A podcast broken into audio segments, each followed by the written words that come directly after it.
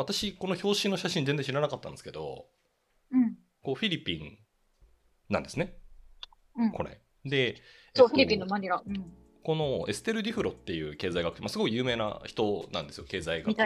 の中では。うん、で、開発う経済学というか、この開発の分野って、なんとなく、えっと、私の感覚ですよ、なんとなく南北で結びついてるんですよ。うん、うん。何を言ってるかっていうと例えば、えっと、日本がいろんなこう開発的な支援をしようと思うと日本からこうやって南に行った東南アジアとかになるんですよね。で、えっと、ヨーロッパの国ドイツフランスとかっていうのが開発的な何かをやろうと思うとぐーっと南に行ってアフリカに行くんですよ。なるほど。で、うんアメリカの人たちの開発、えっと、米州開発銀行みたいなアメリカの開発系のチームってやっぱあるんですけどやっぱり中米南米とかにこうずっと行くんですよ。うん。結構その国とかそのなんて言うんだろう研究するところによって地域がこううんなんていうんですか結構特定の地域に行きやすいっていう話があってうんなので、うんあのまあこのエステル・ディフロさん、まあ、フランスでこうあのこう講演したやつのこの講義録がこの貧困と戦う地って本だと思うんですけど結構なんかねこういうこうヨーロッパ系の開発の話をするとアフリカの事例がたくさん出てくるしこの人はあの、うん。えっとマサチューセッツ工科大学で先生をやられてるんですよ。うん。うん。アメリカなのでやっぱ中米中南米みたいなところが中心になるっていうのがあの多いんですけどはいはい。フィリピンなんだっていうのはあ、今表紙はね。うんそうそう。まあ中身はね、本当にいろんな地域のものが入ってっていう感じでしたけど。うんうんうん。えーそうなんだ。フィリピンの写真なんだ、これ。日本だけっぽいのかな？かなぁうん日本人の写真の人たち。あ、てか想定デザイン日本人だし。うーん。なるほどね。この、じゃあ、現状の、現状の表紙はどうなってんだろう？ルターコン。確かに、ルターコントロレラ、ホープで。もう全く、あれですね。この、フランス語っちの読めないですね。うん。ああ、海外のやつはもうオレンジ一色ですよ。うーん。写真とかない。あ、そうなんだ。うん。ああ、なんだこれ。これイベントか。うん、イベントの、この多分公演をしてたイベントのポスターみたいなやつはなんかパンみたいなやつをギュッと握りしめてるポスターですけど、あ、あんまりこの写真っていう感じじゃないですね。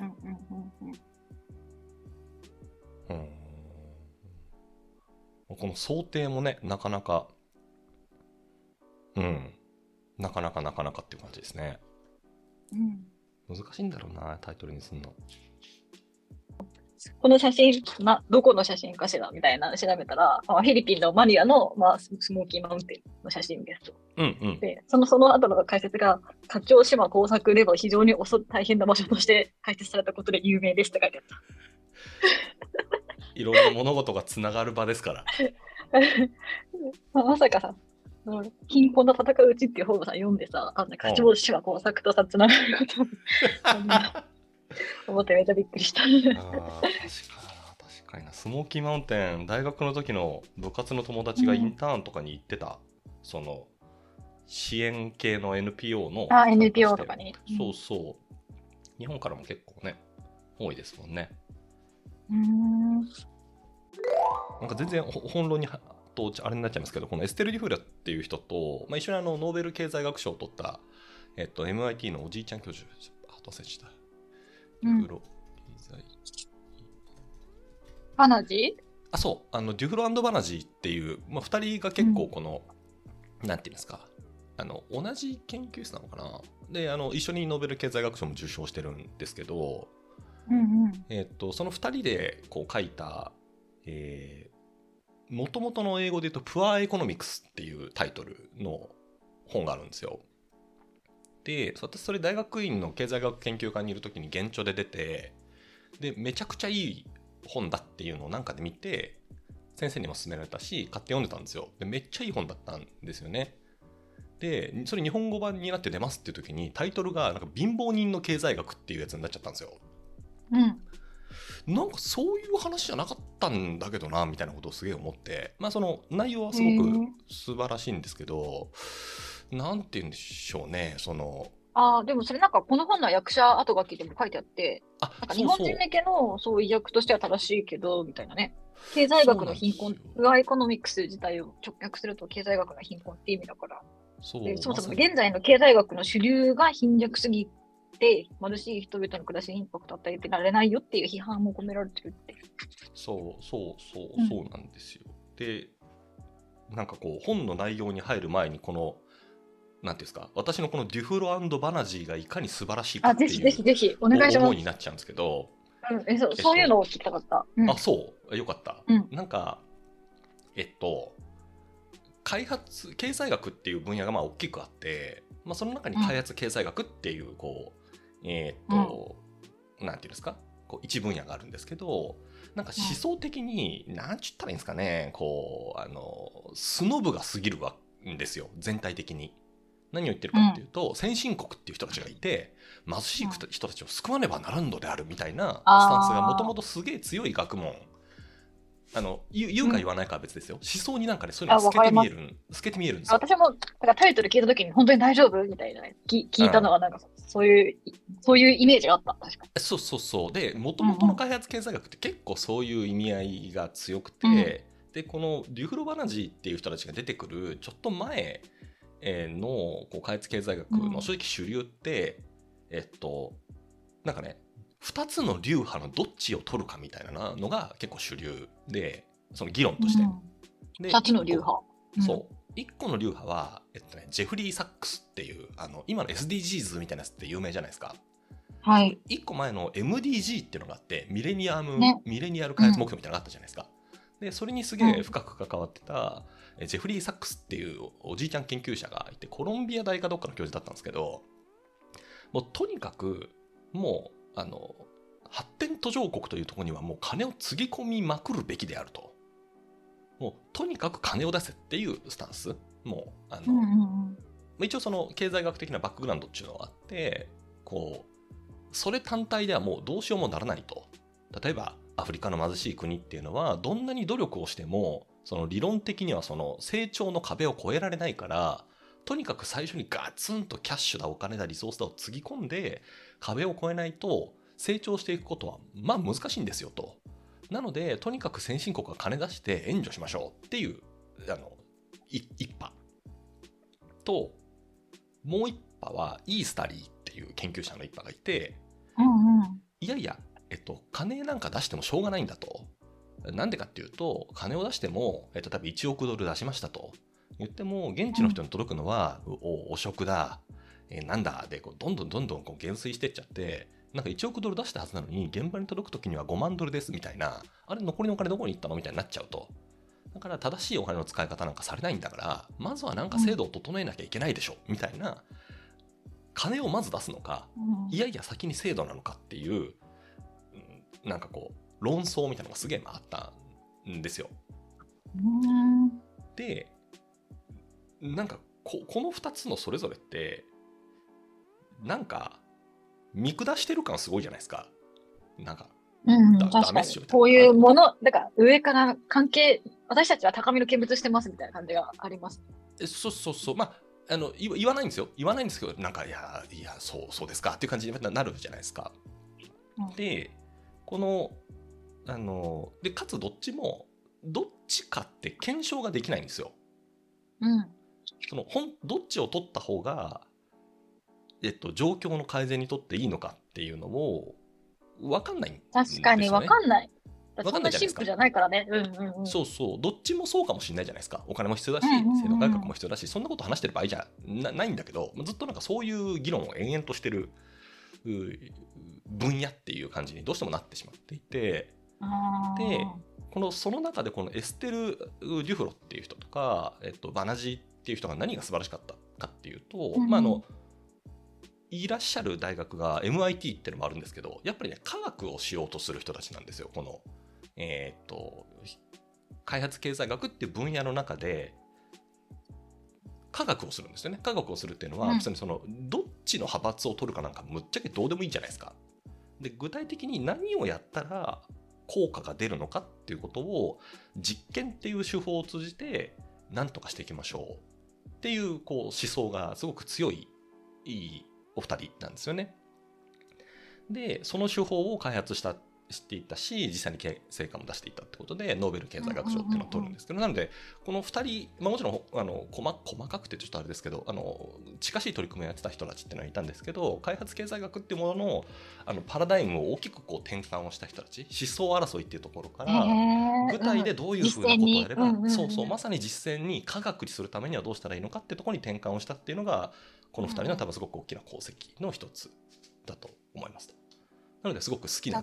あのなんていうんでしょう経済学者のお2人ですね、うん。確かにこの本を読んでても本当にあのすごくミニマムなあの現場に降り立った目線で、まあ、こういう実験をしてみたこういう実験をしてみたっていうねなるべくより良い方法を探す姿勢というものがこう一貫してあってあの、すっごい面白かったですねなんか目が開けるような感覚を久しぶりに覚えた。ミキさんはこの経済学的なところはなんかこう言ってもこう経済学の本じゃないですか。うんうんうん、なんですかやったやったことはあるというかこう。あないですないです。あない、大学の教養とかでもあんまりこう、なんじゃいそいって感じ。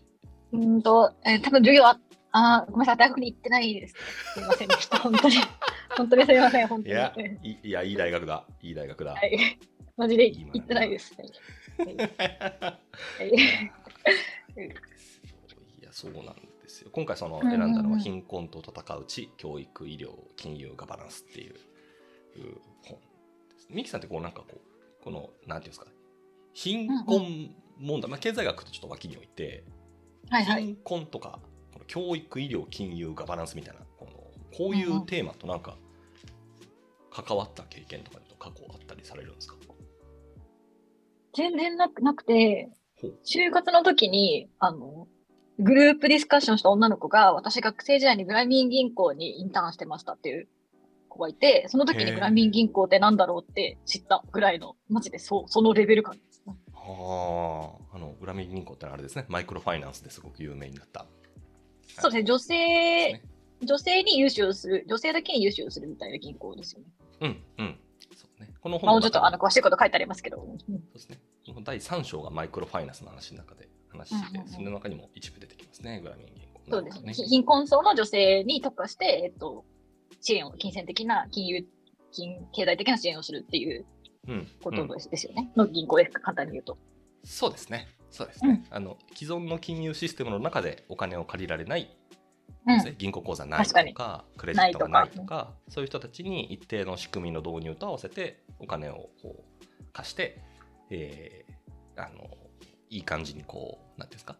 まあ、普通に銀行業ではあるんですけど銀行業とか金融業ではあるんですけど、まあ、いろんな取り組みをしてる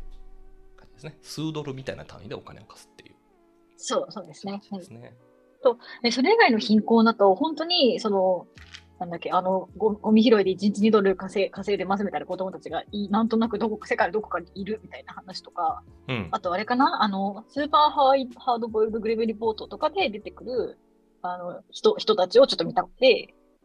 あのその1話とかが本当ケニアとかで4ドルで倍分する女性のご飯みたいなやつだったと思って、なんかそうそういう人を見たことがあるとかいうレベルで、あとその映画とか、それこそその万引き家族とか、日本の貧困ってちょっとまだレイヤーが違う貧しい人たちのこととかは、ね、日本の映画とか小説とかでいっぱい出てくるから、そういうのは知ってますけど、はい、なんかそそういうレベル感。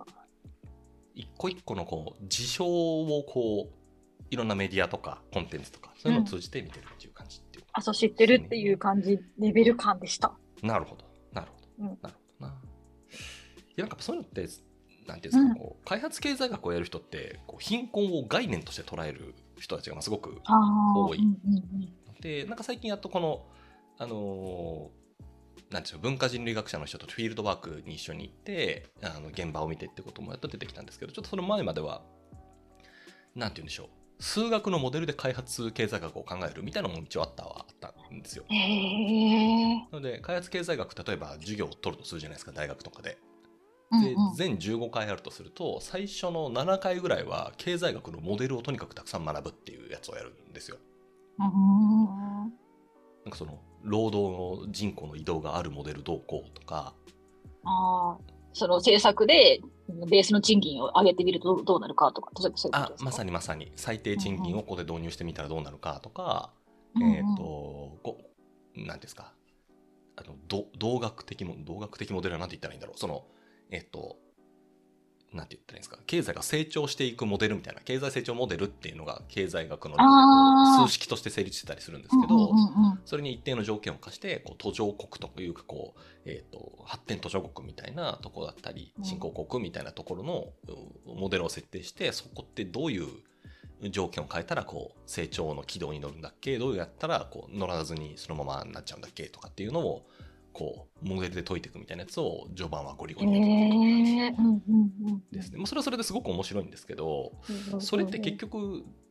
どこの誰の話をしてるんですかっていうところとやっぱりちょっと遠くなっちゃうことが多いので、そこのバランスを取るってすごく難しいんですよね。じゃあ、もう改めてやっぱり、この貧困戦ううちは、やっぱり既存の経済学的アプローチとは全然違う本なんですね。そうですね。の20世紀にやられてやられてた開発経済学っていうもののアプローチとはやっぱ全然違うと思います。うん、その大きい開発経済学の中のその貧困っていうのをマクロのものとして捉えて、うん、GDP が3%から成長率が3%から6%になるみたいなことよりかは多分この本の中に出てくる、その一個一個のその経済学的な知見って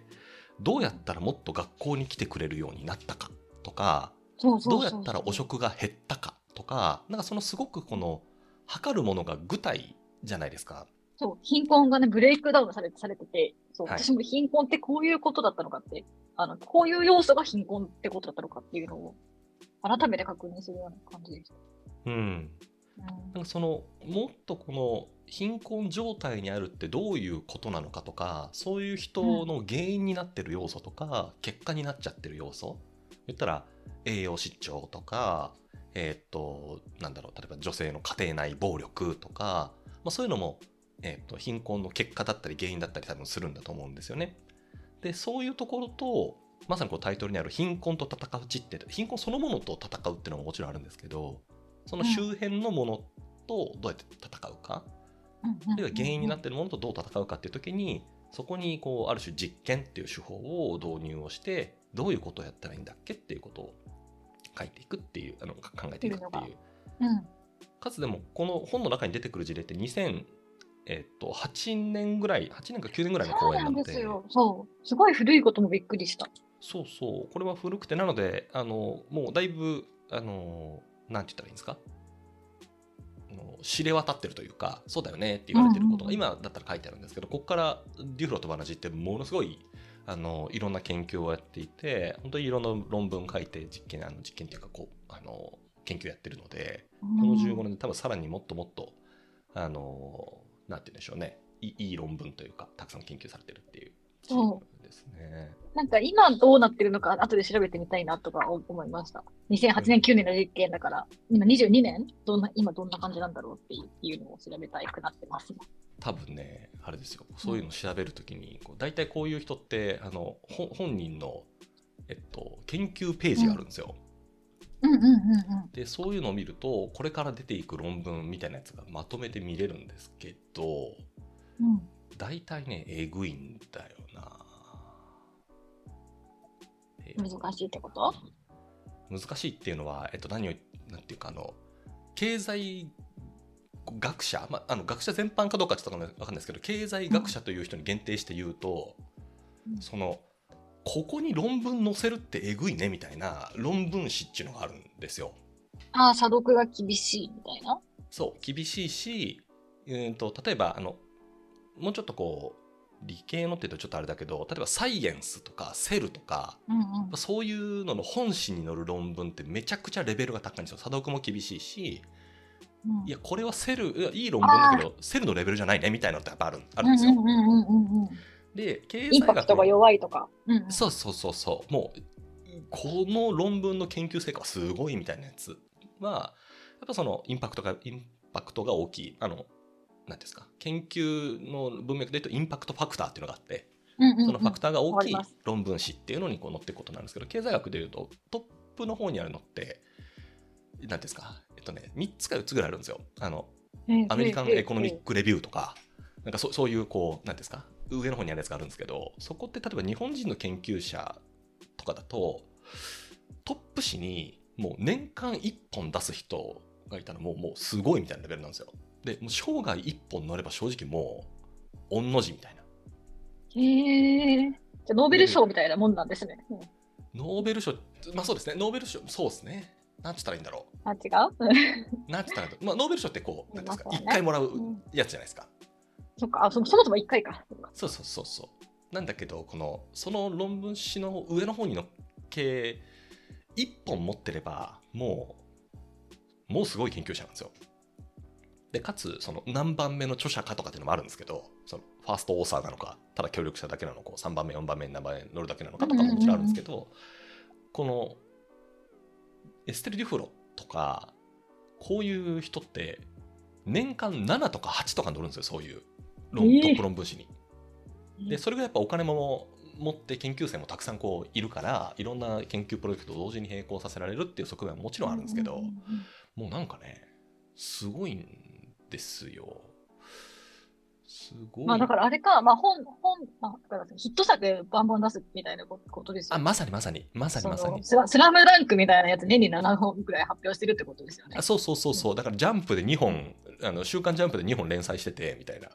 でその後マガジンでもやっててみたいな。なんか NG っぽいけど、そういうことをやってる人。うん、なるほどね。で、その人のこの、なんかね、個人ページみたいなのって必ずあるのって、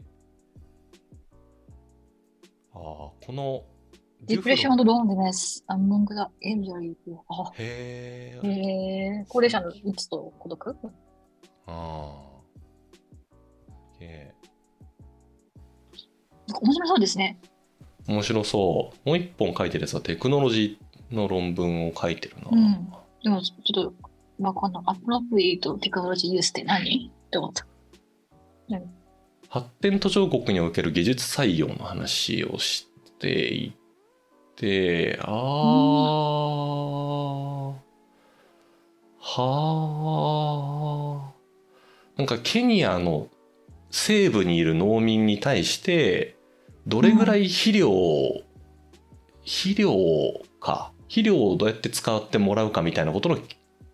実験をしてるっぽいっすね。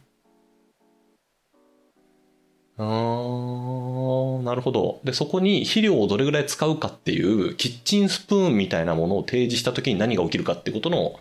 研究をやりましたっていう。へえー、てかこれめっちゃ面白そう。はあ。そう。いや、この、なんていうんですか、さっきの一番最初の、この実験っていうのがどれぐらいこう、なんなんで革命的だったかって話をすると、うんうん、その、経済学的な意味合いにおける実験ってやるのがとてもとても大変なんですよ。うん。だって人がそれぞれ一人ずつ違うから、なんかね、ねとか思っちゃうね。そうそう、人も一人一人違う、まさにその通りで、まあ、ラン違うし、うん、そう、どうやってランダムにするかっていう話もそうだし、例えば、その、これをやった時に、なんて言ったらいいんですか、例えば貧困、なんていうんですか、例えば、この A っていう施策をやった時にみんながこうなんていうんですか貧困から抜け出すかっていう検証をしたいとするじゃないですか。でそうするためにはまずこう特定のこう群の中でランダムにその施策を割り当てる人を決めなきゃいけないじゃないですか。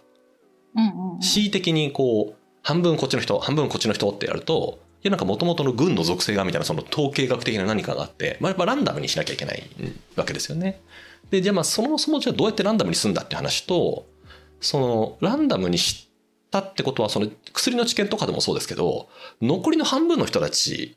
はもし効果があったとすると、その人たちをある種捨てることになっちゃうじゃないですか。うん。なるほどね。そういう倫理があるんだ。そう。これ多分あの子供の教育研究とかでも同じようにあるんですけど、例えば6年間こういう教育プログラムをやったらどうなるかっていう時に、成功したら成功したらもちろんいいんですよ。もちろんいいんですけど、うん、それを与えられなかった人って超かわいそうじゃないですか。あ、でもなんかそれこの本読んでる時にもちょっと少しだけうっすら思ったことを思い出しました。そうなんですよ。どうしてもそういうこう、うん、あの、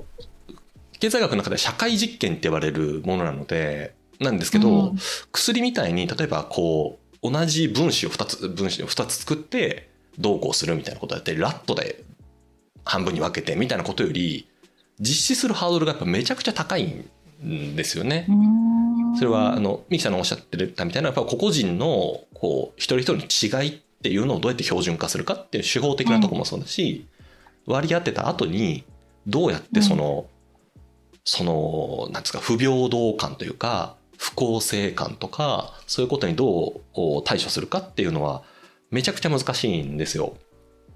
ね、次世代のために犠牲になった感ありますもんね。その実験が成功しても失敗してもね、うん、そうなのよ。そうなのよ。なのでそれだったらもう研究なんかせずにガンとやっちゃえばいいじゃんっていうふうにどうしてもなっちゃうんですよね。さっきのあの